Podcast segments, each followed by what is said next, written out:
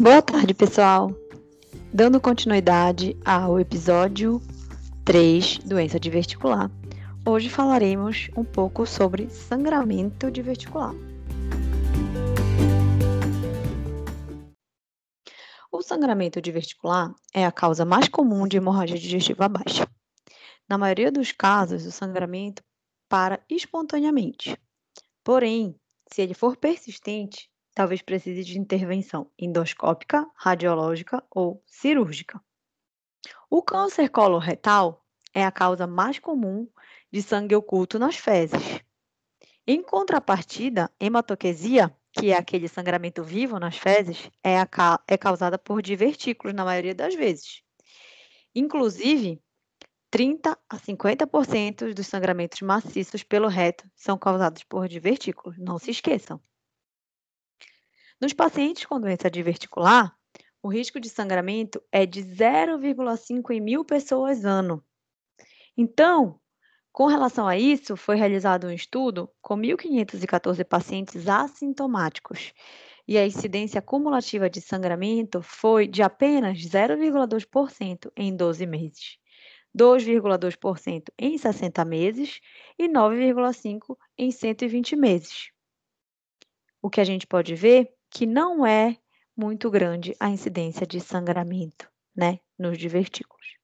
Dois fatores que aumentam o risco de sangramento é a idade acima de 70 anos e a obesidade, a famosa obesidade. Esta última aumentando também o risco de doença diverticular em si. O sangramento ele acontece principalmente pelas características arquiteturais do vaso. Como já sabemos, o divertículo se forma a partir de uma fragilidade da parede por onde emergem os vasos. E esse ponto de fragilidade facilita o acontecimento de sangramentos por ser um local onde somente a mucosa está presente.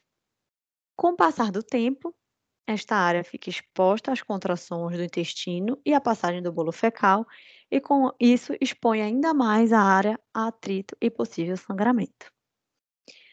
Curiosamente, a incidência de diverticulite é maior no colo esquerdo e de sangramento no colo direito, 50 a 90%, que pode ser explicado pela parede mais fina e pela proporção do bolo fecal e das bolsas diverticulares. Na história natural da doença, o sangramento para espontaneamente 75% dos casos. Porém, pacientes que já tiveram sangramento têm maior risco de ressangramento.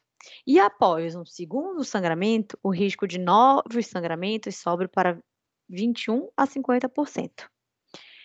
Pacientes com múltiplos episódios de sangramento podem necessitar de cirurgia e também são bons candidatos para estes procedimentos.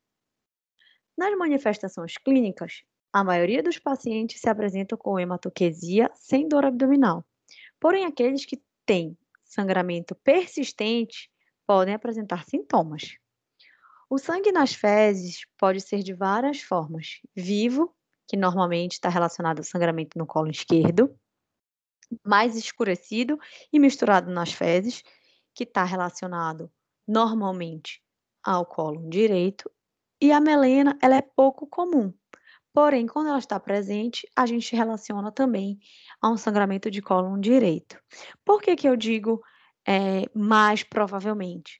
Porque isso depende muito do trânsito intestinal do paciente, tá? Da rapidez com que o bolo fecal passa pelo intestino do paciente, tá bom?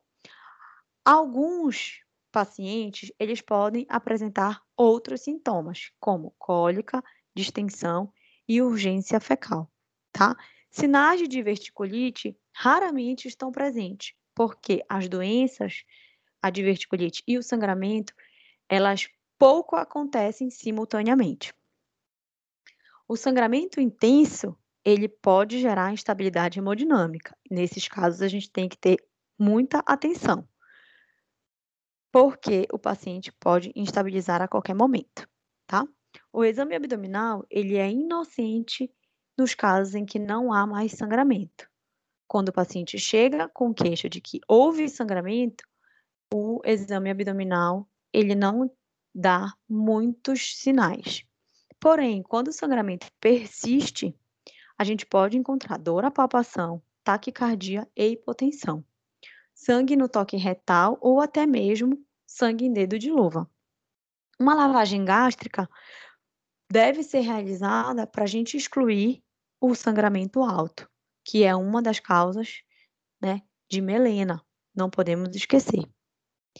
O laboratório desses pacientes, o primeiro exame sempre será para avaliar a hemoglobina desse paciente tem alteração hemodinâmica. Com o tempo e com a reposição volêmica, existe uma tendência de haver a diluição do sangue, ou seja, o hematócrito tende a diminuir. Mas uma microcitose e uma deficiência de ferro sugerem uma perda crônica de sangue nesses pacientes. E como é que se faz o diagnóstico? O diagnóstico é feito por colonoscopia ou imagem radiológica. Porém, após a ressuscitação volêmica, naqueles pacientes que necessitam de ressuscitação volêmica, e depois que a gente excluir o sangramento alto, muitas vezes essa exclusão necessita de endoscopia, a escolha do exame é colonoscopia, pois esse exame ele consegue fazer diagnóstico e tratar o paciente. Muitas vezes, na colonoscopia, não é possível identificar o ponto de sangramento e seria necessário fazer um outro exame, que é a angiografia, para identificar o ponto de sangramento. E os diagnósticos diferenciais? O que, que a gente tem de diagnósticos diferenciais do sangramento intestinal baixo?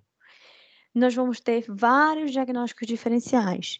E separando eles por causas né, anatômica, vascular, inflamatória e neoplásica, que fica didático e mais fácil de se entender, eu vou citá-los aqui.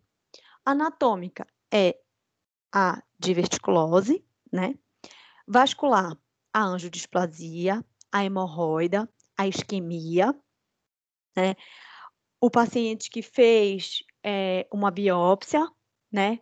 Ou uma polipectomia, pode também sangrar baixo, e é, telangiectasias, né? Uma paciente que tratou telangiecta, telangiectasias por radiação. Inflamatória. Pode ser uma queixa, um paciente infeccioso com algum é, com alguma doença infecciosa que esteja sangrando, tá bom? Pode ser doença inflamatória intestinal ou pode ser úlcera no intestino. E as neoplásicas, os pólipos neoplásicos e os carcinomas. E como que a gente vai cuidar desse doente, né, para finalizar? Primeiro ponto é a ressuscitação volêmica. Aqui é o ponto principal. Hidratação venosa, vigorosa, um acesso calibroso, se o paciente precisar de transfusão sanguínea, fazer a transfusão sanguínea e corrigir as coagulopatias. Depois disso, o tratamento endoscópico, né? Solicitar uma endoscopia, uma colonoscopia, a endoscopia sempre para excluir o sangramento alto e a colonoscopia para identificar o sangramento e, se, se necessário, fazer uh, algum tipo de tratamento. A angiografia, neste caso, é se for necessária, não é obrigatória, tá? Muitas das vezes, pela colonoscopia, é, se suspeita de onde está o sangramento, pode-se colocar um clipe no local, né, para ajudar o na hora da angiografia, fazer uma embolização um tratamento é, é, vascular, tá bom? E muitas vezes o paciente quando esses tratamentos endoscópicos não e angiográficos não funcionam, o paciente pode precisar de cirurgia. E nesse caso da cirurgia, uma colectomia segmentar, né, tirando só o segmento que acredita-se que está acometido. Nesses casos, se o paciente não melhora com esse segmento, pode ir para uma colectomia parcial, tá? Mas esses são é, pacientes, é a exceção do tratamento. A cirurgia é sempre a exceção do tratamento. Qualquer dúvida, vocês podem entrar em contato comigo no meu e-mail, tá bom? É dra.amandacontente.gmail.com e eu tô aqui para tirar as dúvidas de vocês. Espero que tenham gostado do episódio de hoje e até o próximo.